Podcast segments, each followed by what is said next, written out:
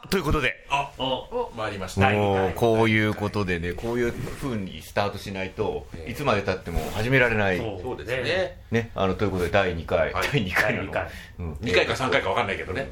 ディズニー好きの、ええ。ー人間たちが適当にしゃべるの会そう。タイトルが長いないから長くないタイトル。タイトルないからね。考えさっきなんか買いに行くときに考えてたんだけど、うん。考えたんですか？考えない。え考えてるってそうあの時田さんが言ってこのこの前ずっと考えてないですからね。あ考えてない。もういやあれ書いてもらったのってうん。11月ぐらいですよね。そうですそうです。すごい前。3ヶ月ぐらいうん。名前どうしようねって言い続けてるだけです。あそうなの？言ってるだけで誰も考えてないです。え他の会じゃないの？あそそれはねそれは大きいんですそれびっよくりしたよね。それはね。全員の全員の名字に「他」が入ってるという。る。ねえ。吉田さんまで込みでね。そうねそう他の会すごいよね。じゃあそう。入ってない人はどうなんだって話。入ってない人は呼べない。あそういうことか。うん。その縛りは。その縛りは面白いな。うんうん。そう。他が入ればゲストに呼べるみたいな。解明すればや解明すれば入りますよね。でも本当に全部他なうん。ね。だから怖い怖いですよね。うん。怖いっていうかそれに気がついた時にちょっとゾッとして。ちょっとした。あのゾッとしたっていうのは何かあるんだと思ってあーじゃあこの会に入りたければまあた他のつく人と結結婚する向こう入りしろみたいなうんそんな感じに。向こう用紙。うん。うんうんうん。そんな他の会の解放第2回。第2回。第二回。次回また違う名前出る。毎回変わっていく。変わっていくっていうこれねねこれ収録し始めるとなんか喋れなくなるでしょ？これみんな。あ警戒してるんですよ警戒。警戒しますよね。警戒してますよ。誰がテーマを言い始めてるんだろうね。そうそうそうそう。そうだってリスナーが欲しいもん。リスナー。そうリスナーが欲しいリスナーが欲しいもん。時田さんがリスナーっていう響きに憧れる。リスナーって言いたいだけなんでしょ。リスナーそうそう。であのうんラジオの話をするってさっき。ああそうそうそう。昔のねあの鈴木おさむさんのラジオにもはい。おうう10年以上前かな。ゲストで出たんですよ。はいはいはい2回出たんです。で1回目の時に、まあ、映画の話で、うん。映画の話聞かせてくれみたいな。でたまたま出て、まあ、割とかもなく不可もなく。で、まあ、2回目も誰も捕まんなかったんでしょう。呼ばれたんです。よ、その時になんかあのーなんだ。自由に喋れないじゃないですか。はいはいはい。やっぱ映画って。だからなんかこうちょっとこう爪痕残してやるみたいなね、うん。うん。こう欲が出てきてロードムービーを。ロードムービーってわかります、はいはい。ジャンルがあるじゃないですか、うん。アメリカでそういうロードムービーのいいのを紹介してくださいって言われてうんトラック野郎ですみたいな。お来た！っていう。まあまあだだ滑りですよね。もう今でも覚えてますけど。こんなに滑るんだ。って本当まあ鈴木さんのフォローもなく。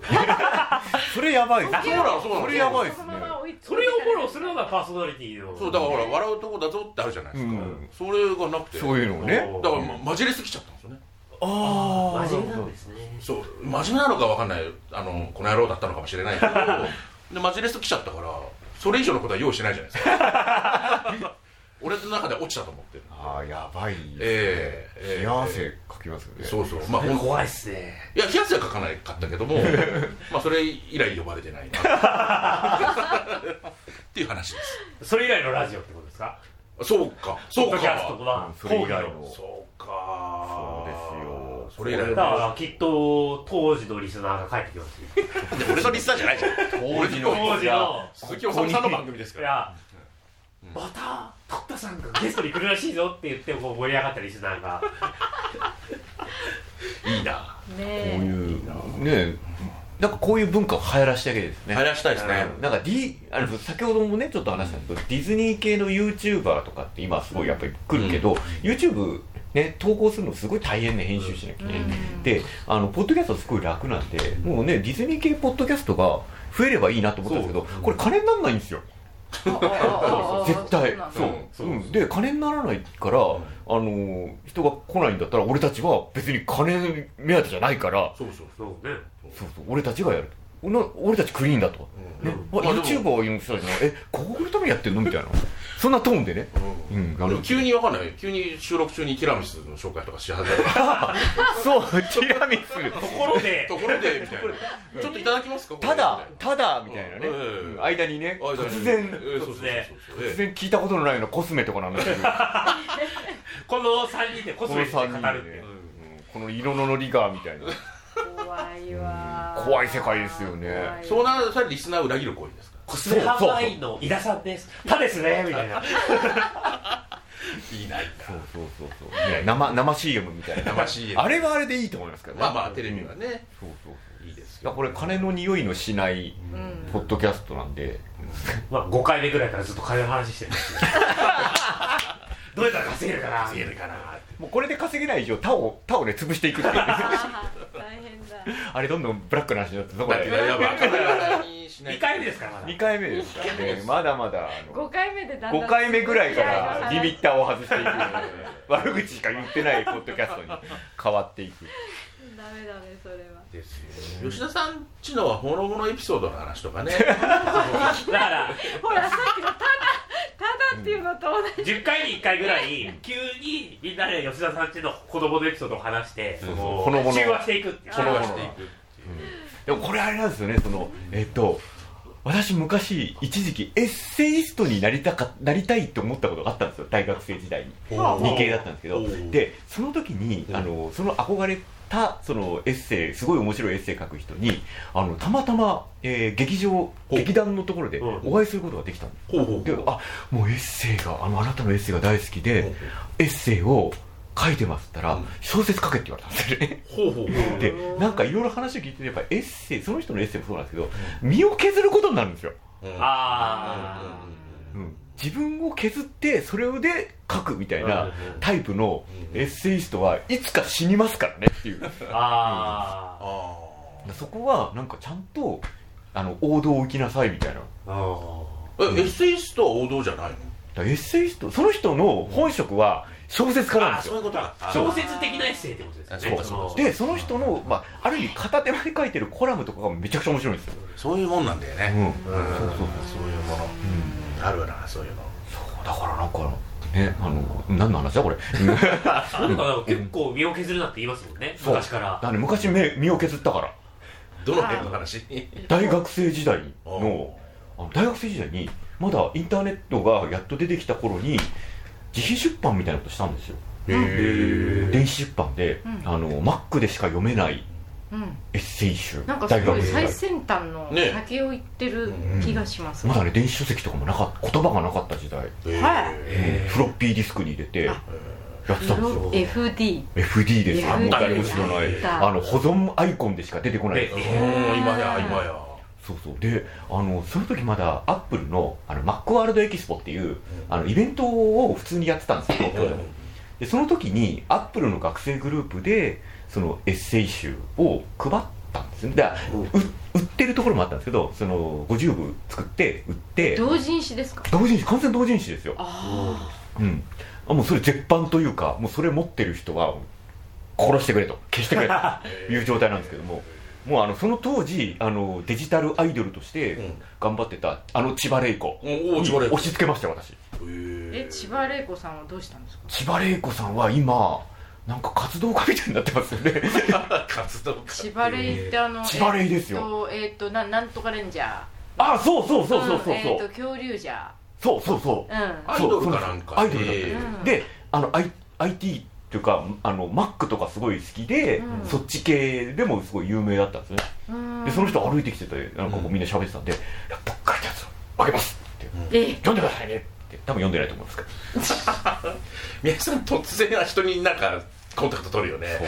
もいもいとかね。もいもいね。そうそうそうそう。あの時代のやつが、えーっと多分完全にもうフロッピー読めないじゃないですか。はいはいはだから絶対絶対もう今の時代では読めないはずなんですけどあのねごく一部ね痕跡が残ってるとかあるんですよ。言わないですけどい絶対に、うん、あるところ行くとダウンロード一部できるんですよいまだに、えうん、もうカーでしょうね。怖いっすよね。じゃあカーでしょうね。あほんででなんか朗読会しましょう。一回その2002年うん。かな？もうもうかなり前ですけど2002年にオーランドにその半年間だけ働いてたことあったんですよ、あのディズニーワールドのすぐ近くなんですけども、うん外資系の会社のその日本支店支社みたいなところに半年いた時にそのその時その同時に赴任してる6人ですごい仲良くなるんですよね。である時なんかそんな話をしちゃって、でなんでしちゃうの？そう。だだよだよみんな見れないからって その時点でもうそのプログラムがアプリがないんですよ。あアプリがないから絶対見られないっていううんこあの前提で喋ってたんですよね。でそれでいあの1週間後こうやってたら「あのいや宮津さん」ってあの僕も猫好きなんですよ」って言われて「んちょっと待ってください」ななそれあの話の前提がさっぱりわからないんですよ「うんあのエッセイ読みました」って言われてはああの日本にいる知り合いにあのアプリ持ってるのがいたんでその人に全部あのテキストにしてもらってあのみんなで読んでますって言われて。お前ら！みたいな。っていうことはいまだに読めるってことだ。えっとねあのー今だ今はそのファイル自体は残ってるんでそれを開くためのアプリもなければ OS もないはずなんですよ。ほう。うんえってことは Windows Mac の、Mac えー MacOS と言われてる時代よりも前ですね。あのハイパーカードっていうアプリなんですけど、はい。そのエッセイのタイトルどういうタイトル？言わないですよ。それをチーム名にするでしょ。そう。うわきついな。きついな。なんかあの自分でも覚えてないですね。早速身を削ってる。あそういうそうそうそうそうであの今はさすがにあの結婚してあの引っ越しすることなくなりましたけどその昔一人の時って私2年ぐらいに一度引っ越しをしてたんですよね。うんなんで？あのあれですよ、えっと結局いい条件の部屋があったり、あの引っ越し前やね。そう引っ越し2年単位でしてた時に整理するじゃないですか、うん。その都度その時の同人誌の在庫が見つかるんですよ あでも引っ越しをすると家が片付くって。そう本当そう、ね。ああ断捨離的なね。ああ分かるわ。ただ残念ながらあの3回前の引っ越しでも開けなかった段ボールがそのままあったりするんですよ。じゃあ家に忍び込んでうん。でそのてそこでエッセイを探していや文字起こしをして。いや今今自分のいや読めばいいですよ。部屋の中の。どこにあるかわかんないけどどっかに眠ってるんでえ爆弾ですよね。第100回スペシャルとかはそうだそうだ。それを吉川さんが音読してくれる。そうだ音読しよう私が。でもなんかあのその時のメンバー結構面白くて、そのなんかあのアップルの Mac を使っていろんなことをしようっていう学生グループだったんですけども、あのデザイン部とか、うん。なんかまあ私なんかイベント部とか、あのイベント部の中でディズニーをその時やってたんですけども、あのデザイン部の人間にいやロゴ作ってよって言ってロゴ作ってもらったその人が後にバーチャファイター3のデザインとかやってるんですよ。ほであの時にいたメンバーがあのなんだっけなあの松谷宗一郎ってわかります、う名前は聞いたことあります。うん、彼もいたんですよ。何屋さんでしょ彼はなんかえっと、えーなんだコラムニストとかへー。ジャージャーナリストじゃないですけども。何？あ全然コーヒー？ビール？あるあビあうん。お水？あお水も入れてください。コーヒーもある？コーヒーありますよ。あ俺もらおうかななんでいや絶対あれでしょ。その当時のね6人でなんとかオールドメンとかって名乗ってたりとか。なんかあのその時はあのその Mac を使って、パソコン通信をやってもらってたんですよ、アップルのあのそのグループのお金で1個あのファーストクラスっていうソフトを使ってみんなそこにこう草の根ネットですよね。でそこにつないでやってたんですよね。でその時に同じようなテイストの人が1人いたんですよ。へーでその2人でディズニーネタだけ書く板を作って誰も見てないんですよ他。ほんほん2人でずっとやってて、いえ。ー2000年ぐらい？やもっと前ですよ。1993年。生まれた年。ええ？そうか25だもん。ね93年、うん、まだインターネットがなかあったよね。なかった時代ですね。えその94年3年93年ぐらいに一応あったはあったんですけどもまだ全然知られてない。ポストペットとかの頃でしょ？いやもっと前です、うわーポストベッドソネットのソネットうんもっと前もっと前。プロバイダーがなかったですそう。プロバイダーが存在してなかった。あの大学ぐらいにしかインターネットのメールがなかった時代、ああ、うん。93年か。うん、パソコン通信ですね完全に。あはは。うん、だから本当にそういう意味でさっきあのちょこっと言いますよ。情報がないんですよ。ないよね。情報がないんですよないない。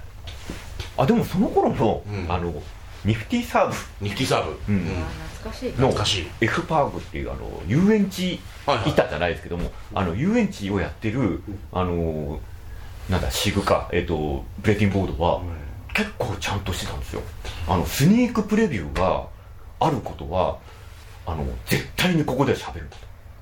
プレスあのなんだスニークプレビューの存在自体を喋るのは禁止ですってなってたんですね、へうん。であのその頃にやっぱりその、えーなんだ常連グループが点在してたんですよね。ー常連グループが点在してて新しい美味しい情報はそのグループの外に出さないっていうあ不分率がやっぱあったんですよ、えうん、そうそう。でそれが嫌だったんですよね、うん、でそれが嫌だったことがあったんであのじゃあインターネットホームページができるできるようになったんで、あのそういう情報を聞いたら全部それを記録するページを作ろうが D ポスト JP の前進それがじゃあ慣れ初めのそうそうそうそうそう。う。ん。そうそう。なんかだからそれで私的には、うんうん情報を隠しやがってっていうのはすごい嫌いなんですよ、はいはい。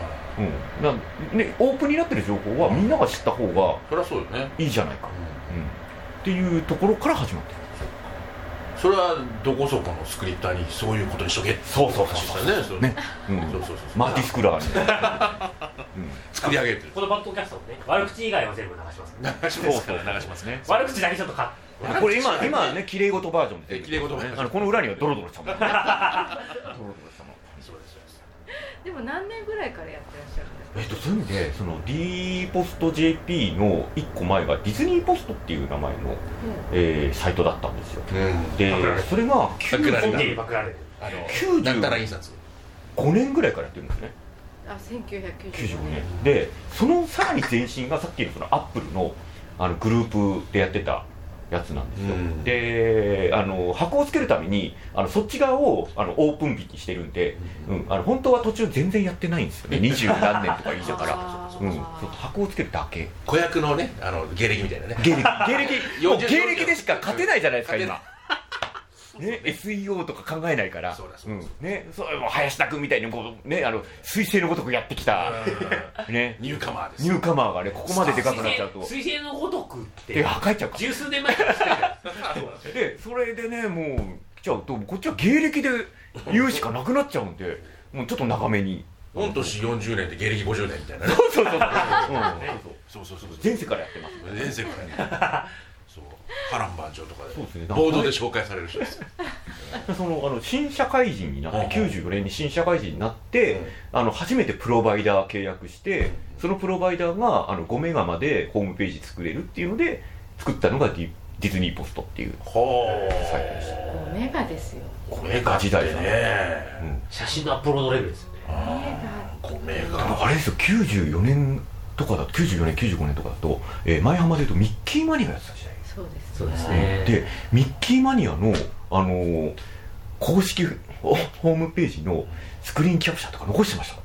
私も持ってます。15周年の大体あのホームページね。今でいうホームページのサイトはここの右側にミッキーマウスがあのこんなピエロみたいなの分かります？15ってこのロゴがポンって書いてあってミッキーマウスがこうやってる写真しか載ってなかったの。あと全部文字ね本当そう本当そう文字ですよ。ね全部文字でここにポンってその絵が出てくるのがものすごく遅くて。うん。もうインターネットやのにどんだけこの絵を出すのどんだけ時間かかるんだろうって。だから私最初インターネット開くの重いわ高いわ。あとなんか時間制でしたよねインターネットって。でしたでした。結局あのね。11時からのそうそうテレ放そうそう。テ題タイムレ放題タイムとかじゃないとね。すごいですね。なんかこう平成のなんかネット誌をまたここでみたいな。この前 NHK やってましたね。教育で見た E テレで見たネット誌が今目の前で再現されてそうそうそうそう。あんな感じあんな感じ。俺から見たらちょっと沢子の朝みたいになってるよね。僕らの時代とかね。うん。ああそうう。んでも本当一時期そのホームページブームの時のありましたありました。あのーディズニー系サイトはめちゃめちゃ面白かったですよ、あ本当ですか？うん、本当バラエティーも飛んでたし。ネタ系が多いっていうね。そう。映画ネタ系の。だ結局あの私がその当時すごく仲良くしたしてもらった方が、ポカホンタスが大好きでへそのポカホンタスだけを追求したサイトがあったんですよ。えで当時ポカホンタスってとあの異質な映画だったじゃないですか、はいはいはいうん、でディズニーファンですらなんかあれはなんだみたいな感じだったのを深掘りしてたんですっごい面白いと思って、へうん、すごいなんか仲良くしてましたね。いまだにウィンガポーとか。ね。シャンタイショーとか見ると笑っちゃいますもんね。そうそうそうそうそういまだに。うん。いざっくりザックとかね。やえ面白いってやってたな俺も。井上順さんの公認ファンサイト。そう。その時代ってやっぱり面白い人たちいっぱいいたじゃない。ですかはい作ってます作ってます。はい。そうなんだよな。ツイはいあありがとうございます。あざっすねはツイッターができてから楽になったんであのホームページみたいにまとめるみたいなことよりも楽なんですよね。それすっごいわかるんですよ、うん。で自分がねあのポッドキャストに寄った時ってツイッターが出てきてウェブサイトを更新しなくなったみたいな感じだったね。そうわかる。すげえわかでも誰か言ってたよねさっきあの、うん。なんだっけブログはなくならないけどうん。インスタグラムはなくなるだろうみたいなことをおっしゃってたかあら。ブログはなくならないね。ないけど僕はだってね結局ねずっとそう結局ミクシーにもツイッター、うん。ミクシー、ツイッター、LINE スタってきてもブログは残ってますもんね。そうそうそうそう。あミクシーってありましたね。ミクシーはね。どうしたんでしょう今ありますよね。ある。今、もうそれが余ってますから。ああそうなんだ。そうミクシーはもう完全にゲームの会社になっちゃってます。え？うん、あのモンスターストライクっていううん。ソーシャルゲーム、はいはい。がミクシーミクシーなんですよ、あうすごいそうなんだ。うん。えあのあのなんかこう日記みたいに書けるのは相変わらずあるんですか？あれは片手間でやってる感じ、片手間ですか？うん、あのあのミクシーの元のシステム作ってた人もあのどんどんそのゲーム側に移動してるんで、一応残してはいるぐらいですよね、もまあ、あれはあれで一時代うん。あって、うん結構ディズニー系コミュニティ結構ありましたもんね。そうですよね、インスタグラムはなんでなくなっちゃうんですかねなんかきっとそのう。まあ、流行りしたりでそのまま。そういうことか。他のうん。あ、TikTok がどれぐらいいくかわからないですけど、うん。まあそういうのが出てきたら、う淘汰されるって感じですよね。今は TikTok? まあ若者はみんな TikTok をやってることになってるみたいですね、あああ じゃあなってない。おじさんの意見っていう。あーってことはやってわかんないんですよ。あのどこまでどこまでまあ、TikTok が流行ってるって、あの、前浜が言ってたんで、うん。おあーおー。ダンス。ダンスオブダンステラオブテラあれ何ですかあの CM うん。いやあれはそうですよね。あれなんか黒吉田が出てきそうだぞこれ。ん そうそうそうそう。あれは、ほら、打ち上げディズニー第2弾なんで、ああそっか。黒吉で発動しない方がいいですあれ？あれはまあ私もありだとは思うんですよ。うありだと思うんですけど、うん。タワー・オブ・テラーでやるのはやめてあげてっていう、まあうん。ねいやあれたあれが OK だったらあの日本もあのガーディアンズ・オブ・ギャラクシーに変えるべきですよ。あ あー確かに。踊れるしね。踊れるしね。C はガーディアンズでしょ。うん。映画、ああそう映画シャドウシリーズ。やってほしいやってほしい。ああそういうこと？B がレベル30で、C がガーディアンズって。最高。それはすごいよ。それはすごいよ。そしたらもうアンリミテッドですよ。あーアンリミテッドそれが本当の。ねそれが本当のアンリミテッドですよ。でびっくりした。フラッグ完売にも負けない。そっからこれ TikTok が流行ってるっていう考えてる人たちって多分 TikTok をやってないんですよ。あ！結局若者はあの流行ろうが流行る前は俺たちはた楽しいからやりますよね。で広告代理店は多分 TikTok 知らないと思うんですよね。TikTok が流行ってるってことしか知らないから、じゃあ TikTok を舞浜であのお膳立てしましょうっていう感覚で多分あの企画できてるんですよね。ああ、うん。そういうことだ。そうそうそうそう。だと思います、うん。うん。だからやっぱあの多分あの間に入ってるでっかい広告代理店が、あの悪いといえば悪い、あん。じゃないですかあの、ブラック企業がね。ブラック企業。あの、あの某ブラック企業がね。おやおや。ウェルウェルうん。でマレフィセントが出てきましたよ。市役所。大受け。役所とかもね何でもやるかみたいなのあるじゃないですか。そういうのの発想に近いものがありますよね。難しいですよね。でそれがあのどうなるかがわか私たち結構分かんなくて、結構私たちそのディズニーマニア目線で見ちゃうとあのマニアしかいない前提で考えちゃうじゃないですか。で一般の人を呼びたいとなるとあれ正解かもしれないんですよ。ほら、去年打ち上げディズニー大成功だったじゃないですか。あで、それは3ヶ月間やって、インスタの打ち上げディズニーの投稿数が6っていう。かわいそうになって3月の飲み会でみんなで打ち上げディズニーってあげてる。なんかね。それでも6やっぱりあれですよねあの大人たちがあの若い子たちの盛り上げを手伝うみたいなことがもうそもそも間違いなんですよね。そうなんですよね。そうそうそうそう。勝手に楽しみを探すじゃないですか。うん。木箱に登って。う、んあやばい、黒吉だ。黒黒くなって黒吉だ。黒くが。やばい、やばい。黒。吉だを呼び出していろいろほらうん。パークでいろいろ見るじゃない毎日、うそうこう辛い気持ちになってくるわああなるほどけよ毎ね日毎日ね、うん。こういろんなことを見るじゃない、んうん。とうーんって。この前話しましたけど、あの、そリハブでうん。一旦撤去されるために騒ぐの面白いですよね。そうですね。あのインディのところにある C3PO の飛行機、はいはい。毎年リハブでいなくなってね。毎年なくなったって騒いでるああ確かにね。でもあそこもあそこも。アラビのそうそう窓。うん。窓が窓が。一回塞がれてあーねあイれはンスタグラマーそうだのせいでってなって戻ってくるみんなインスタグラマー嫌いなんだろうねきっとね。いやだからあのその同調同意を 勝手にああなんか誘導尋問が誘導尋問あ引っかかりそうだ危ない危ない。危ない危ない危ない黒宮田のそうそう。実地に払うとこ本当に。危ない危なかった、うん。危ないだから多分マニアディズニーマニア よね舞浜によく行く人たちは、あのインスタグラマーのせいにしたがるわけですよみんな、はい危ない。とりあえずなんかそこ。そうでもないと思いますよとりあえず言うとこ。ね。急に味方がいなくなるだから結局私はあの別にあのなんだ白前で寝っ転がって写真撮るとかも別にいいと思うんですよ、うん。うん。好きにやればいいよと、うんでもあのオムニバスが引き殺しに来るかのごとく何台も何台も2台に増えたら面白いですよね。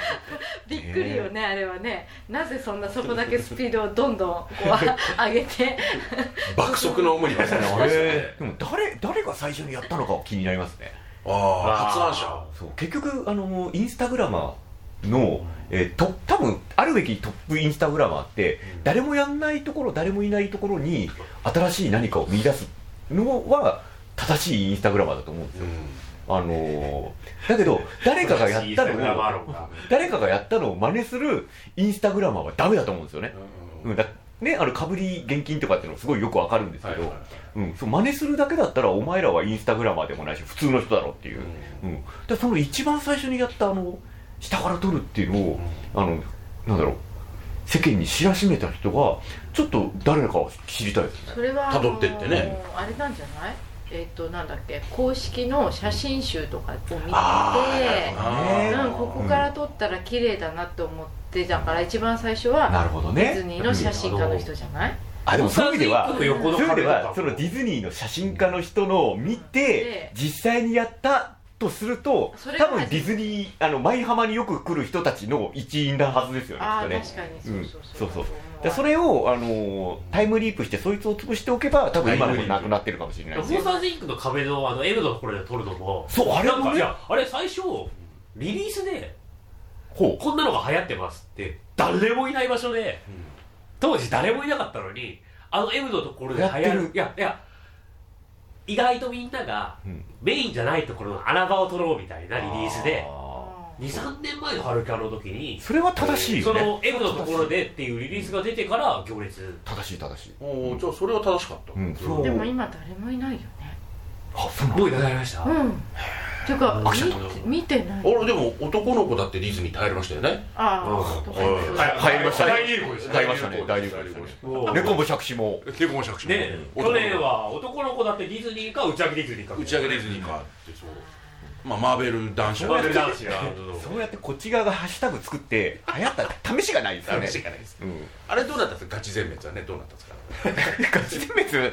あああったな。うん何それ？今度アベンジャーズが終わるらしいですよ。本当に？うん。もうちょっと平成に絡めてほしかった。なあもう絶対平成に絡むと思ったんですよ。平成最後の。平成最後のだってアベンジャーズ。4月29なんて。ああそっか確かそっか。に確かに。2日でうん新元号じゃないじゃないですか。はい平成に間に合った。平成に間に合った。そっか。そう。そうかな。えそれはそういう意味では映画系の方がそういうネタ多いですよねきっと多いですね。うん。いやあのすごい不思議なのが、あのツイッターのトレンドのハッシュタグ枠って1枠変えるじゃないですか。毎はいはいはい。1日1枠あるじゃないですか、あれってなんかこう単語みたいなのは NG なのかなって。いう、あだって文章じゃないといけない。そう。いやなんか確かにね。長い。だって「美女と野獣」の公開日実写版の、うん。それでは聞いてください美女と野獣が。スポンサーのハッシュタグで。長いや1日かけて3件しかつぶやかれるの。ひどいあれだって1000万ぐらいでしょ？え？つそう高い。そんなすんの？いやあのいや普通にハッシュタグ美女と野獣でいいじゃないですか、はいはいあのそれでは聞いてください美女と野獣だって。あの機能がねそれこそ「パイレーツ・オブ・カリビアン」のね第一作の時にね ちゃんとあればね。そうだね。うん。パイレーツ・オブ・カリビアンの一作目の時はパイレーツ・オブで検索だったんですよ。ね。あそう。なぜならカリビアンと検索するととんでもないものがそう出てくるねああ、え何を何をやっても勝てないっていうのは最高です。今は今はどうなんだ？今はね結構改善されたらしいんですよ。あうん、だから割と普通に検索しても「パイレーツ・オブ・カリビアン」の方が出てくる。あそれは大変良いことだ。ね。うん。そうそうそう。あれが一番面白いですね。ハッシュタグネタではあれ鉄板ですね。あれを俺のジャック・スパローがバレちゃう方でしたね。今何時だっけ？いや深夜ですから。聞いてる人みんな深夜なんであ大丈深夜聞いてる人みんな深夜なの深夜深夜に聞いてくだ さっき通勤とか言ってた。朝の時間に。まあタクシーでね。タクシーでね帰り時間ね。帰りえいやだからタクシーの運転手さんがかわいそうありましたねそんな事件が。あーあったあっ事件ってそういえば全然話が違うんだけど。パークでお皿が変わったじゃん。黒ああはいはいはいはねい。ね。あの紙になったってことでみんな騒いでますよね。騒いでるけどもともと紙だったよね。ああそれそれその意見も多いですよね。グランマサラはね。うん。あとあのチャイナボーイちゃんもうん紙だったよね。結局結局あれですよ。舞浜の人たち特に若い子は変化がダメなんですよ変わることは全てダメなんですよ。変わらないことが正しい。ぜうん。何か変わるとなぜか全部オリエンタルランドのせいみたいになってるうんうんのがちょっと不思議ですね。あでも。まあねほら誰もが通る道じゃないですかうんそうわかるわかる、うん。最初それを経経て。て次に変わったことによって昔を知ってますよの解雇するになり。ああそうそうそうそうそうそうそう。マウントの取り合いなんだよね。うん。そうなんだ。だから誰もがその順番をだから中二病高二病第二病みたいなもんですよ。あー。そう。で結局最終一回みんな OLC を批判したくなるそう。最終的にお年頃。最終的に私ぐらいになるともうあの OELC がやったこと全てに対してありがとうと言える。っていうビッグブラザーじゃないそうそう。ありがとうっていう、うん。でもそれは本当ありますね、ううん。ん、だから結局ツイッターで RT されるのって批判なんですよ。うわそう。批判をするとみんなが RT とかいいねをしてくれるんで、そうするとその人はどんどんどんどん批判をしていくしかないんですよね。オピニオンリーダーの気分になっちゃう。そうそうそうそうそう。だから OLC を批判する人がいて、OLC を批判する人を批判する人がいて、そう。OLC を批判する人を批判する人を批判する人そがいうるだから一個ずつ一個ずつ上に上がっていかないじゃとあ OLC を批判する人を批判する人を批判する人を批判する人を批判するぐらいでそう。やっていかないと。やっていかないと思う割とそれはあのツイッター界はそういう状況になってますね。うん。結局そのネタが舞浜には結構溢れてるんですよね。うん。でそういう意味であのねあの永遠に完成しないうんともにあの本当にいろんなところちょこっとずつ変わってるじゃないですか。永遠に完成しないが紙皿ってでもでもいいんだけどやっぱり私ハンバーグステーキはプレートで食べたいなって思う。すごい純木急にめっちゃちっちゃい話だったっていうかでもあの変えちゃいけないところはうん。変えるべきではないとは私は思うんですよ。ちゃんとしたお皿で食べる料理もある。うん。うん、なんかねいいんだけどこれに1890円かって思うあとーそこはねちょっとねうーんっていうね紙皿だよなって、うん、やっぱ紙皿ってなんとなくそういう気持ちにそういう高級感っていう意味だね、まあ、イージーだからね、うん、チープだからね。でね昔その紙皿だったじゃない？でもあの時は790円だったわけ。ああそうそうそうそうそう。そうそう1000円なんてしなかったのよ、だから紙皿でよかったの、うん、でも今は値段がもう4桁になってるのに、うん、そ、ね,、れは確かに、ね、ってなると、おおだったらピイクスピアリに行ってねそれこそうん。なんかお蕎麦屋さんとか、もう食べて。お寿司屋さんとかの方が食べれちゃったりするじゃん、わかんないですよ。高級な紙を使ってるかもしれない。あ確かにね。職人が一枚一枚手で折って。ね。真心。それだったら普通の皿使える。なぜ？気づかれないところの努力が。いやもうプラスチック排除のためですよ。ああその話？絶対違います。使い捨てないからね。だからそのね知り合いの方がね大阪にまでねそのキャストさんの募集が来てるんだよねって言った時に、あ社内で見ましたよ。長釣りで。このはい。間あ。あの募集のね。おおーね。うそんなねかなりなところにまでこういろいろやらないと人が来ないのかなって思ったら。ん住宅手当が出るんだってね。そうですね今。3万ぐらいはあ。そうそうそうそれでも集まらない。難しいですフードよね。がやばい。なんとなく普通に チケットの値段を上げてしまえばいいのかなと思ったんですけどいやいや。オリエンタルランド結構チケットの値段上げないじゃないですか、うん。でも上げても関係ない。そう。チチケットの値段上げても、多分ディズニーに吸い取られるだけなんじゃないかなって気がするんですよね。うんそうそうそうそう。そうなるとあのグッズを売らなきゃいけないけどグッズ売り切れになっちゃうしみたいな。結構ね切羽詰まってるというか対策が難しいんだろうなというふうに、なるほうん。どねあのありがとう OLC 派としては。だから USJ がこういろいろ頑張ってるのはありがたいですよね。そうそうそうそうあの価格変動制になってますもんね今。そうそうそうあのチケットが。1日ごとにチケットが決めるんですよ。あのディズニーワールドと一緒ですね。フロリダみたいになっちゃいまし今年から。え東京ですか？あ東京大阪ですか？大阪。た東京の USJ です今日今日明日入ると500円高いとかなんですよ。それは土日に限ってですか？いやもう全部。だから平日だったら安いし土日は高いし。なんか結果としてなんか3段階ぐらいにしかない今はないらしいんですけどあの将来的にはもう本当に混む日はあのほら。1万円とかもあの出せる。あ。スタジオパスあのファストパス？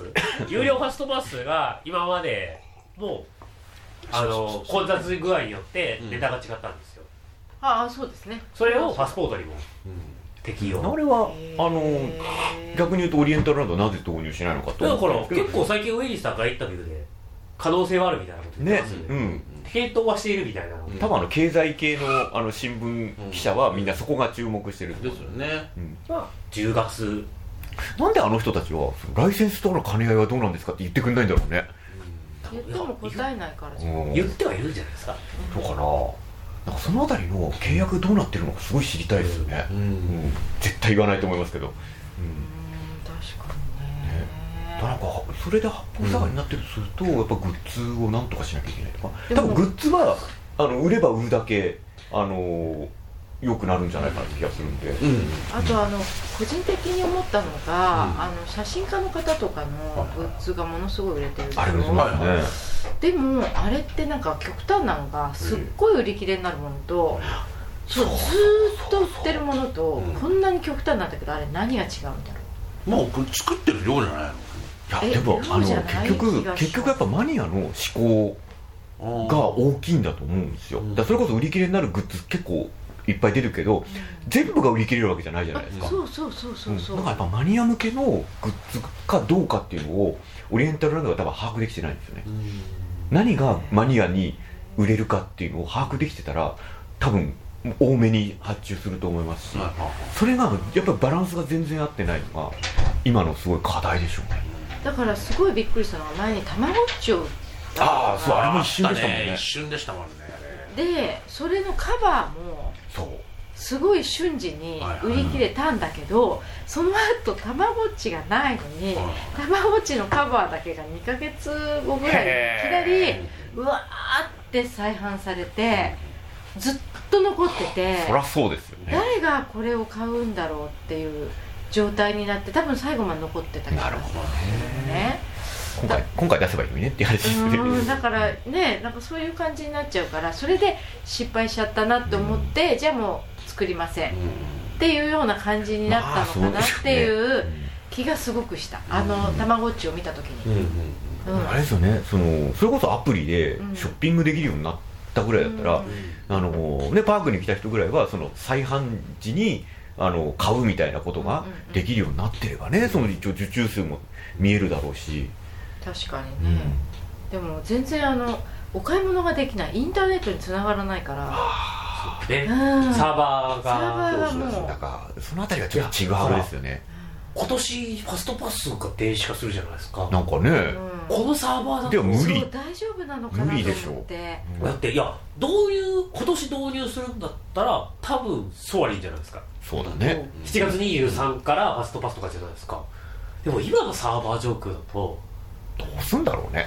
だってファストパスを表示するときに表示できなくなりますよ今のだと。そうそうそれが死んじゃうと一番やばいじゃないですか。で一番困るのが電子チケットを買った時にこの間まさにうちがそうだったんだけど、ソフトバンクのあの障害の時にそういうそう。そうそうあの繋がらなくなっちゃって入れなかったのね。うわー。厳しい。あの知り合いのお友達が一緒に行きましょうって言った時にチケットが出ないまずあのチケットを出すにはそのサイトにつなげなきゃいけないんだけど、ずっとつながらないから、これどうしたらいいですかって言ってねでレシート持ってませんかみたいな持ってきてないよね だからだからアプリだろうそうそうそうそうそう。そうだから結構結構ねね怖い。ドコモさんが スポンサーに入ってるからドコモの増強は望めてもね他は結構厳しい。そういえば時田さん前に、うん。なんだここの w i f i って聞いたことあります？ここって香港？香港とかじゃなくて、に日本の。w i f i うん。なんか繋がらないじゃない？w i f i うん。飛んでないじゃない、うん。あれ？に日本。日本のあれに関しては。え東京ディズニーリゾートってことですか？そう、はいはいはい。あれに関しては私の試験ですけどもうん。あの日本に関してはあの無料 w i f i をやりにくいっていうのがあって。あのアプリの時にインタビューで来ましたけどやる気はないって言ってました検討すらしていない。わかる、というのはいやだっていやいらないでしょ。あれなんですよ。海外の方がこの w i f i に慣れきった海外の方が、って言ってるのも、うん、結局 w i f i が使えるパークってフロリダだけじゃないですか、まあね、まあ香港もまあまうんあでも香港が世界2位じゃないですか、うん。だってアナハイムもパリも使い物になってないですよ、あーまあでも繋がらなくはないよね、まあまあまあまあ。ちょっとちょっと繋がるよね。でもあちょっと。のあれなんですよ。その日本はあの無料 w i f i で無制限でやっちゃうと子供たちがつなげてほしくないサイトにつなげちゃうんですよ。あでとあの京都でそれ問題になったんですけども、京都にその海外の方がいっぱい来るんで京都市が w i f i をバス停に敷設しましょうっていうのを PTA が全力で止めたんですよね。でそれはへー。そこに行けばあの子供たちがゲームとかスマートフォン持ってるんで、親が止めてるサイトをそこの w i f i でやっちゃってると。えー、であので警察もそれを止めてうん。そこで犯罪予告とかされちゃうと相手が誰だか分かんなくなっちゃうんであの無制限の w i f i はあのダメだって日いうの本はがもうあの日本の全体のコンセンサスになっちゃってるキャリアも含めて無料 w i f i ではない。それよりも外国人向けに安い SIM を売る。結とかの方が。局結局やるとしたら多分ドコモの w i f i を増強するのはあのやるべきだと思うんですよね。ドコモの SIM を買ってもらってその人はつながるよみたいな感じになる。結局ドコモ au ソフトバンクの、え提供する w i f i が、えー多分限度なんですよでそこだったらその契約してる人のあの素性が分かるんで、うん。はいはい。あの親がその子供のそのフィルタリングとかも施せるんですよね、うん。うん、だからそういうのがないとあの PTA とかが起こるっていうのが日本の現状。なるほどなるねほどね。なんで入れないのかなっていうのがね、ちょっとあって。だからそうもうなんですよ。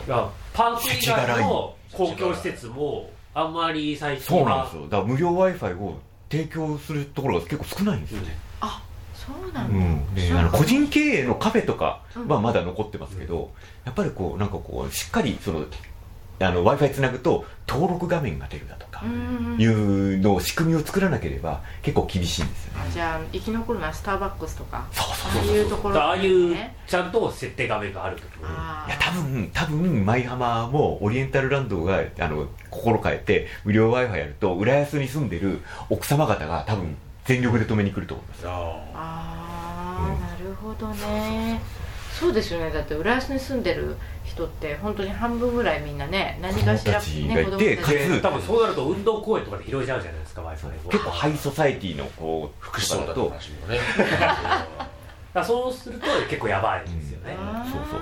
そうねオリエンタルランドそう説明すればいいのにね。うんそうそうそう。あの多分普通に考えたらなんでないんだって思いますもん、うん、うーん。納得納得。そう。よかったなんかなんかなんか建設的な。プラスになるようなポッドキャストになってきま講す座になってましたねあの eSIM とかデュアル SIM がね。普及すれば、うん。でも結局あの eSIM やっぱダメだった。結局ダメだっあのいやえっ、とこれあの eSIM の記事書きましたけど、はい。あの10日間で、えー2000円ぐらいの、えープランを SIM 入れ替えなくてもできるんですよ、へー。iPhone の新しいやつだと。であ。それを契約してうん。10日間、えーオーランドで使っちゃったんですよね。うんん。どうどうするんえですか？っとね eSIM っていうのがあって吉川さんにはハードル高いでしょう、うん。今日文字打つだけ大変だったのに。そう大変だった。そうえっとね買ったあの？この間 iPhone を。はいはいはいはい、あうんうん。じゃあ最新機種ですよねきっとね。今日あウィアムのリアルまで打つだけで2分ぐらいかかったんですから。は 終わっちゃう。でしょわーそう。そうそう結果あじゃあ僕は打ちますよ。こんな感じでこんな感じであのアンテナがですね2本立つんですよ。へアンテナが2本立つんですよ。で上が NTT ドコモではあはあ。下が現地の SIM なんですよね。でところがこの現地の SIM がうまくいかないっていうのがその10日間分はうまくいったのうん。でプラス1日分あの追加で買ったんですよ。その1日使える券を。うん。それがね有効にならない。うん。だからね最初の10日は行く。だ結局使い捨てみたいになっちゃってるそうそうそうそうねそう。今うん、だから10日過ぎたらまた10日分買うみたいなやつだったら使える。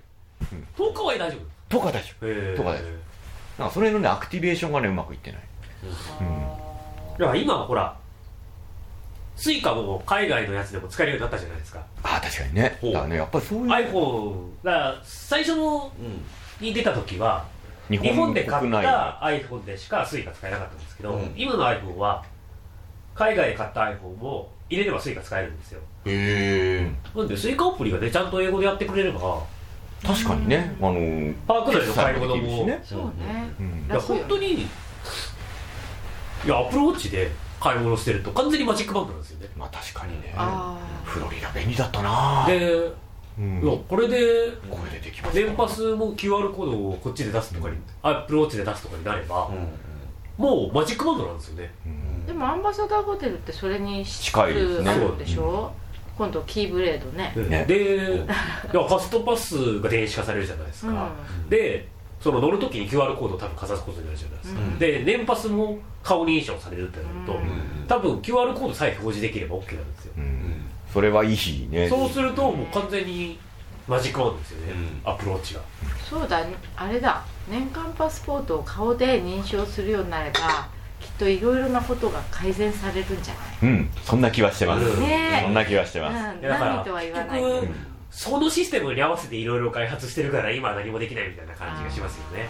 ですね。優先順位があるとえとか顔認証に合わせたシステムを送ってるんで顔認証がない状態で同じのをわざわざ組み直すのはあ時間の無駄だし2019年はその力を貯める年で2020年4月からポンと。だから多分今囲み方増えたんですよ。うん。あのエントランスの。多分ねもうね皆さんこっち来てからだと思うんですけどね。うん。すごいですよもう。ここまで増えたエントランスの囲みが。あああこ入り口の工事ね。うんはいはいはいはい。これが終わると多分今年中に今のすウエスト側がはいはい戻ってイースト側がああそ8に入るじゃうか。ないです駅からぐるっと回んなきゃいけないね。ウエスト側はもう顔認証が導入されてるはずじゃないですかああ確かに確かに確かに。あああいいですね。ー年パス上がるかな年パスの値段は上がるとは思うんですよ。まあほらどっちにしろ10月に消費税の値そうがあるんで、うん。最低でも2%は上がりますから、うん。それうんはもっともっと。ドンって。上げてほしいですよね多分2020年になったら確実に上がると思うんですよ。あの新エリアがオープンするんで上げやすいんですよね。うん。いや10月にドーンじゃないですかね。あなんかねそんなそんな気があの2段階で上げるよりは半もう年ごとに2段階はうん。さすがに。あでもほらユニバーサル・スタジオは半年どころかね気がついたらすごい気がついたらもう上がってるから。来週からやりますみたいなそんな感じですね。最初ね舞浜とこう、ねなんか同じタイミングでやってたのに。5がどんどんどんどん先行ってそうだそれで追っかけないってことはなんかやっぱりあのチケットを上げる意味がないんだなっていう。年間パスポートはあのいろんなグレードが出てくると思ってるんですよ、私もそう思ってるんうですよ、ん、で、うん。ただえっ、とブロックアウトデーがない年パスは作らないと思うんですよね。本当ですか？だってそれみんな買うじゃないですか。買わないですよ。いや買いますねよ値段も高いってこと。値段高くしてでもねあの結構結構舞浜にいる子たちって裕福な人たちが多いじゃないですか、除外日がほらまだまだ1年経ってないから分かんないですよね、うん。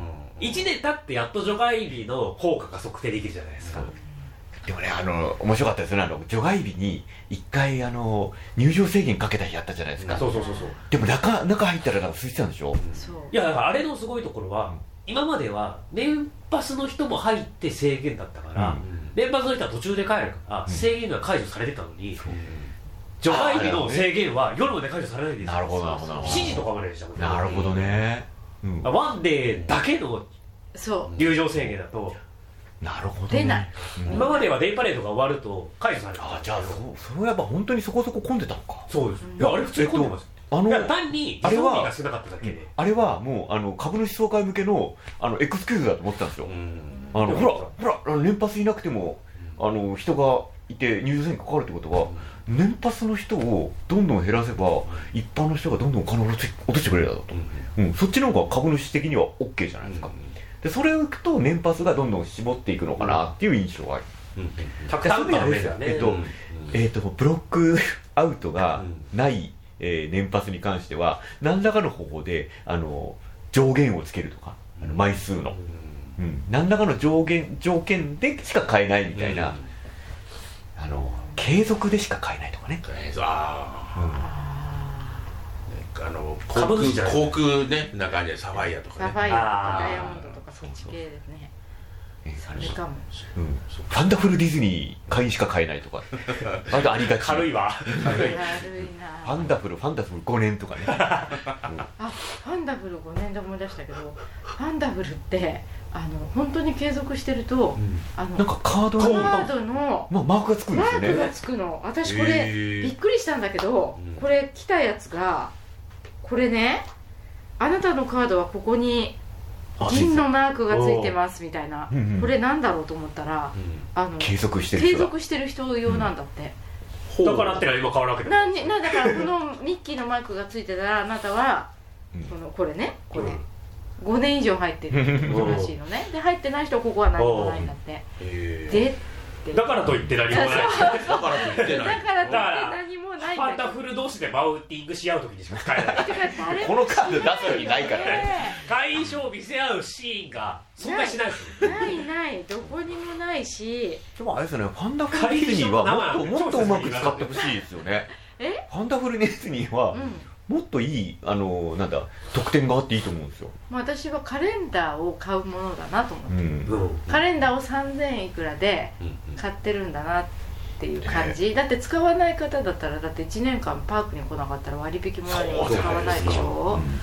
だからどうするんだろうあれ。いやだってこんなに年パス派とか。う年パスじゃなくても通ってる人がいっぱいいてファンダフルディズニー何パーセントしか入ってないんだって話じゃないですかね全然入ってないじゃないですかみんな。入ってない。の入ってないですよ。ねえ。だってみんな持ってないもん。持ってないこの初年度しかいかない。あらららら。持ってない。持ってない。じゃあやろう よ。ありがとう OLC の人が でももっともっと得点を、うん。あのもうそれこそめちゃくちゃいい得点をうん。出すべきだと思いますね、だから年間パスポートもねそのさっき宮田さんがおっしゃったみたいに、ちゃんと段階的に出すべきだと思うんだけどそんなに売れないと思うの。ああなるほどなるほど。やっぱりみんな懐事情が結厳しくな構厳ってましくなってて、うん。それよりも携帯電話の通話料の方ねがとか現実問題としてそれよりも〇〇の方がとかっていう人が多くなってきててなるほど流動してる気がするのね。なるほどね。ずーっとたまああそれはそろそろあれですよね。だって年パスが10万の壁を突破します。そうそうそう、うん。その時にそうだもんね。10万円出してそれを USJ も価格変動制にしてガンガン上げてますけど年パスは安い。安い。そね USJ の悩みはうん。多分入園者数を今頑張ってるじゃないですか。減らせないんそう。でねだからそのためには結局年パス。年パスに来てもらうしかない。そう。いやあれですね東京の15周年あたりの壁だと思います。だから僕は10まあ USJ の15周年の後に年パスバカ上げすると思ったんですよ。おおお一緒一緒一緒一緒。うん。でもまだその入園者数の順番から逃げられないでいるのが、オリエンタルランドなんなんとかして逃げようとしてるからね今ね。うんでも結局入れる箱って決まってるじゃない。そうだから。だからどんだけ増えた増えたいったって増えないよね。あのそれで満足度がガーッとなったじゃないですかだから除外日を作ったところでうん。入場制限がかかっちゃったったら、まああんまり満足度変わらないですよね。そうそう。変わらないいるニーズ変わらないから、だから結局例えばマックス7万人しか入らなかったら、うん。毎日毎日7万人で入ったら去年も一昨年もそう。来年も再来年も変わらフルスコアが存ないじゃない。在するんですよね、うんだもうどうにもなんないの。上がりもやっぱり下がりも拡張するしかない。そうそう、うん。であそうやってるわけだよね。うん。うん。いやだからいやあそういえばなんか全然話なんですけどそのブロックアウトデー来年のブロックアウトデーがああ5月5月25 5日日がなぜかブロックアウトされてるのがちょっと話題になってますね。誕生日でしょ。そう誕生日。グーフィーの誕生あら。グーフィーの誕生グーフィーの誕生日をお祝いするために、日2020年だけなぜか5月25日がいうだからブロックアウトされブロックアウトで初めての平日。る2020年か2020年の春がいやついに前浜でもこれの予想ができる日が来たのか。そうそうそう。ギャラクついこの前までギャラクジシーエッジでこれやってたのに。うん。だから楽しくなっちゃう。の楽しくなっちゃう。そうなんですよ。えじゃあ11月18日ももしかしたらブラブロックアウトでなる。いやいやあの誕生日じ誕生日切りじゃないんですよ。あ違伝わってないうんだですもう2020年春。春そうあの話が変わりますけどあごめん。2020年の春にあのファンタジーランドがほら美女と野獣のお城とか新しくできるんですか。2020年の春に。で話変わりますけど2020年の5月25日がブロックアウトで。平日なのに。あのグーグーフィーのオタクを排除しようってわけじゃないです。いやわかんないですよ。ごめんなさい。いやわかんないですよ。グーフィーのオタクを排除しようなのかもしれないですえー、これで普通に4月にやってたらそっちです。変なタイミングじゃ変なタイミングなんですよね。逆にこれで6月9日もブロックアウトだったら話が混乱してきますよ混ね乱するよ。うんうんうん。あれ？陽グーフィーなんじゃねえみたいになってきますから陽ね動作戦。そう陽動作戦。うんあじゃあ間違いないんだね。なんかうん。その4月じゃないんだ。私も4月15日が順当だとは思ってたんですけど、うん。まあ多分そこでやるいやとゴールデンウィークが多分パンクしちゃうんでですもよね。逆に言うとまだ決まらないんじゃないかなって思うんですよね。ああ確かにね。じゃあなんででいや。だそうするとあとなんでその日がブロックアウトいやあと1日だけってことなくないですかって。いうあー。だってね。うん。そうそう。いう意味ではあの絶対にスリークが存在するじゃないですか、うん。そうスニークは全然前にやってると思うんだよね、ううん、なんだろう。偉い人が要人要人が来る。のかな？もうセレモニー的な多いもん今ワトソンじゃないですかそうそうそうそうそう。あれ今はといやいやその人がないと。いやマクレガーですマクレガそうだからそーヤンマクレガーランドだかそうらね。そう。そう。スターツアーズがあって美女と野獣があってで熊野プーさんがある。あのユアン・マクあレガー。あのレがあのねあの列イワン・マクレガーだらけ。そうだそうだ。ああ分かった。っっていうツイッターで話がありましたね。ああじゃあ間違いない。本人が来るんだあでもそんなこと言ったらユニバーサル・スタジオに行った時に「ハリー・ポッター」ができた時安倍総理大臣とあ来てましたね。スマップさんたちが来て。来てましたね。ね。うん。でもうこあんなに大物が来てるのに別に何もなかっやっぱサプライズでしょ。たサプライズってこまああれはあの抽選で当たった人しか入れなかった、あそもそもだってしばらくハリポタエリアは整理券でしょそうだ整理券だったわそのセレモニーの花火をあの隣のホテルから見てました。いいのなんかやってんなみたいな。あ526何なんだろそうわかんないんあですよ、ね、ぜ絶対オープンだよそれ。ういやでも1日だけ？あそうか。でだったらもうちょっとかでもまだ決まっさすがに今の時点で。絶対誰か来るんだって。大物。をもうブッキングしてる、もう今のうちから決めなきゃいけないような大物。大物。うんレディー・ガガかもしれない なんで？なんで？無関無関係じゃない まあ、もしかしてインスタグラムは40人ぐらい来るかもしれない。あー間違いない。ああ間違いない。ねよっぽどいやいやいやいやいやいやいやいやいやそんなことはそんなことこの話は長いでえすそんなことはないねもうそんなあと6回ぐらいこの話引っ張るのね絶対そうだわな何がそんなにいやいやいやそんな そんな全然全然。全然 全然ですよ。3月末とかに話した場合ってでもああのねー確かにね。一回置いてからね。置いてからね。ねうん。今日ホットすぎる。ホットすぎる。ホットすぎる。ねそれじゃなくてちゃんとインスタにまとまってからですよね。評価は。ね、まあインスタグラムに関してはやっぱり、うん、あのフォロワーがとにかく欲しいですよね。あ俺はリスナーが欲しい。リスナーあリスナーもうもうここにこれ今聞いてるあなた。あなたです。今あなたですよっていう。あなたに向かって喋ってますからね。えあ俺昔のポッドキャストでよく言ったわそれ。ね意外とポッドキャストここんな感じで面白いし楽じゃないですか。そうですね。記事書かなくていいし普段やってるのと変わらないじゃない。ですかそうそう。ちょっとちょっと黒くならないように気をつけてるだけじゃないですか。あー理性心を持ってるだけで。同じ内容を活字にするとエグいんですよね。そう。そうそうそうそう。肉声だとうん。聞けちゃう。やっぱり軽く喋ってるから、うん。冗談だなってこと分かるじゃないですか、うん。本当？そうそう。いやそれをだだからあれですよ。テレビのコメンテーターの発言がネットニュースになるのを炎上するのと同じですよ。あそうね。文字に起こっちゃう。とそうそう文字残すと。うん急に変わっちゃううんねそれね全然然きあの炎上してる人たちリスナーじゃないんで、うんそうそう。あのリスナーの人たちが「おおお前聞そう。そう聞いてねえだろ」みたいなことになるわけですよ。でこれをサンスポとかに書かれると炎上するんですよ。そうそうそう。もうそこまでいったらすごいですそよね。こまで言ったら逆にすごいねディズニーコーチがいちいちこれを書いてくれてどう。しようピーっていうサイトがあの書き起こししてた。ね ピーはあのみんなの好きなサイトの名前だよね。はい 今のはね。ね。消してたのね。そうそうそう。ああそっか。それいいっすね。セルフ P それいいっすね。なんかあの、うん、俺たちが全然あのー知らないようなサイトがね。そうそうそうそう。あうん。まあ本当口今出そう出そうね。危ない危ない。危ない危ない。今日の昼間ずっと言ってたようなサイトがそうだそうだ。えーこれのネタをね美味しいと思って全部書き起こし。うん。すげえなそれはそれで。手間かけるなみたいなね、頑張るね。うん。それはそれですそう。まあ、D タイムズさんあたりがこう書き起こしてくれればねマイルドにしてくれれば名前出ちゃってるっていう。ちょいちょい出てきた。P が D タイムズじゃないことだけや。そうそうそうそうそうそういうことですそういうそういうことかそうです。だ D タイムズさん聞かないから大丈夫ですよ 忙しいですから。そうそうそうそう。そう。ねあ基本的にこれ聞いてる人たちはあの D ポスト JP ポッドキャスト時代から3人しか聞いてませんので大丈夫ですよ。炎上なんてするわけがない。3人しか聞いて3ない。人で？で言い続けてたそう、うん。リスナーは3人っていう。そしたら今は何人ぐらいなんですわかかんないんですあれねやってないもんねそういう意味であのやってた頃もあの判別がつかない。んですよ人数取れないんですよね。ああそっかそっかそっかそっか。あの仕組みとしてはその、えーブログと一緒で RSS が配信されて、そこからダウンロードされるんですね。ごめんなさい。RSS あえっとあのブログの更新履歴みたいなブログの記事1記事みたいな感じで、あはい。で、えっと、ダウンロードはされるんですよ。自動的なの。うん。アプリを使うと、はいはい。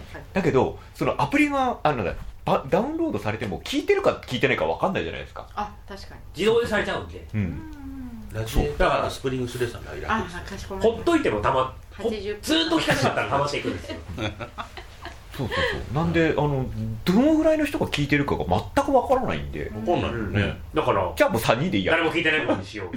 そうそう。誰も聞いてないっていうことの方があの美味しいし気が楽っていう、これを口実にしておしゃべりしたいだけですからね。そう。そうそうそうそう。そうそう。そうそうそれはありますよ。でもあのこの前みたいな、あのーえっ、とトークイベントみたいなあの本屋 B&B とかでやるじゃないですか、あのポッドキャスト聞いてましたっていう人が結構いるんですよ、いる本当にコアな。あの本当になんかそれこそ今回初めて来ました。今回初めて来ました。でずっとポッドキャスト聞いてたんでもう一回やってくださいってこの前言われましたもん。だって、へー。年末。じゃあ始まっちゃったじゃないですいやなんなら僕その人と話合いますよ。かずっと聞いてたんだったら。本当にありがたいっちゃありがたいですなんならよね知られてますよ。うん。ポッドキャストで呼ばれてる。そうだよ。名前呼ばれたりとかお便り呼ばれたりとかしてるんですごおい便り出してた？いやもうみんなだからツイッターでそうハッシュタグ頃。っていうのもあの頃なかったよね。う。ん、あの勝手に勝手にツイッターでう ん書いてる感想をこっちでピックアップして海外あ版でのラジオネームラジオネームプーヤくんですみたいなそんな感じ。海外版のハッシュタグが出た頃に、D ポスト JP でハッシュタグをつけたみたいな。えあーでも舞浜新聞さんと、はいはい D ポストさんととかってなんかこうものすごい大御所のサイトだなっていう認識しか世の中は吉田吉田さんのブログの人に言われると。いや本当に。でもうん、あの D ポスト JP って言うほど知られてないですよ。本当に。知られて本当にますよ。ね本当にあのいやえっとやっぱりあんまりいや知らない人はダメですから。いや知らない人なんか全然多くて。JP なんて知らない人はダメですから。いやいやいやいやいやいや知らなくて当たり前だって。だってあのやっぱりその検索とかで引っかからないんですよ最近あのサイトって。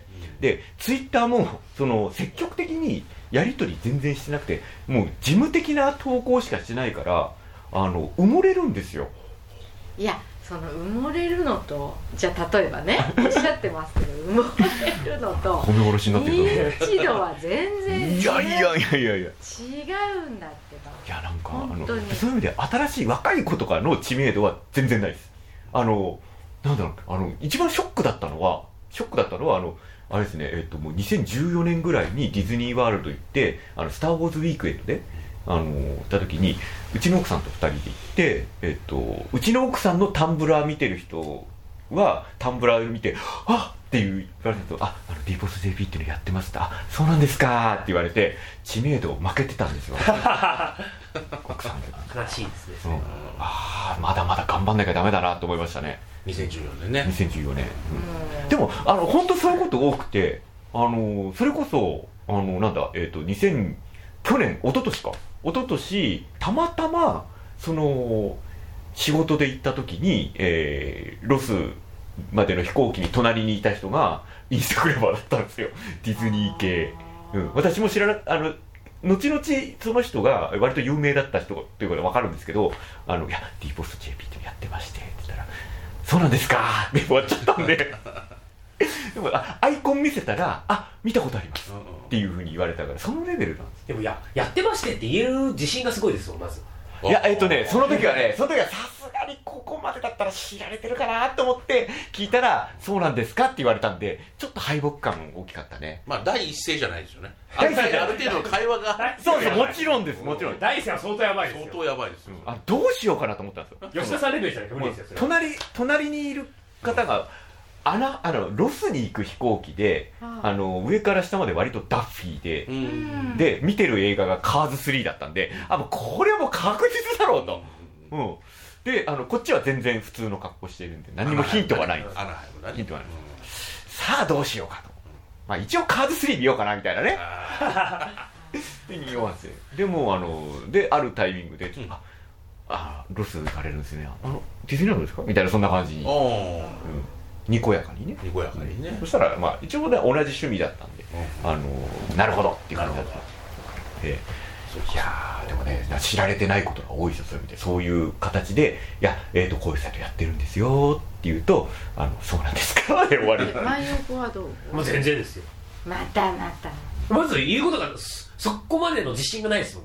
またまた。えだからいやでもその初めて会った人にうん。やってるんですよって言うことがないですもんまず。あーあだからいや知られてるぞって思わないから。結局あれだよね。そのいわゆる舞浜のパークの中で行った時に、うん。まあ、ある程度のベースがあったとして知ってる知らないの中で言うとやっぱり舞浜新聞の知名度は高いよね、うん、だから知名度の高さとあのそのなんだろうあの老舗かどうかとか全然関係なくてやっぱりねあの知らない人は当然知らないっていう、うん。うん、そんな状況ですね、トゥディに近いもんだって思っちゃってみんなね。多うん。分前ちゃんと書かないんで。こうあのいやなんかある程度の部分を前提にしたところからしか書かないんですよ僕は。だからその同じ同じ同じ。普通プロだプロ。その、ね。緩い人は、多分読んでも分かるんだよそう。あのうちのサイトも結構そういうところがあってあの割と説明もなく、マジックキングダムの何々がみたいなの書くじゃないですか、でも普通の人からすると、うん。アメリカにあるフロリダのウォルト・ディズニー・ワールドのマジックキングダムって書かないと絶対わかんないじゃないですか。でその辺割とね省略してますね。あそれをちゃんと書くのが前山新聞さんなんですよ。うん。だからそのそういうふうに会う人は前浜新聞さんなら分かるそう。話を宮ちゃんとね。田さんの中で有名になってやろうみたいなのもそもそもそんなもうなくなりましたね。ううん。ん、なんか有名になると大変だなっていうのがよく分かった。うん。まあ、でもそのうちネカマになってるかもしれない。なんかね。有名になりたいっていうネカマになってる。レガマになって女装女装 DK ブロガー。やるやるっていう。有名ならではのだだからなんかあの有名になるよりはあのディズニージャパンから連れディズニージャパンに連れてってもらいたいぐらい、うん、あのプレスデーとかあのセレモニーとかを見せてくれるんだったらそれでもう十分、十分。うん、そうそう。これで結局お金儲けをしようと思わなくなったの。多分その辺ですね。究極だねこうなると。まあだから達観の域そう達観達観の域ですよね。うん。なんかね RT されてもね炎上するだけですからね、うん、そうそう。だからそういう意味で今はちょっとこおオフじゃお切っときます一旦一旦一時停止ああじゃあもうあのもう1時間喋ってるんで、すごいなえーということでこれで終わりなの急にそう。こんなもんですよこんなもんこんなもんだって締めとかないじゃないですかあまあアナ雪もこんな感じで終わったじゃないですかうん愛よあいよあの、最後に毎回みんなで「愛よ」ってあいよあいねそれいいうんいいねこのシーンだけ撮っときますね、ということで、ええね、あの第2回、えーうんタイトル忘れましたけども、まあ、タイトルは永遠つかない、タイトルはということで。続き続き。はい。ということでじゃあねじゃあねさよなら。さよなら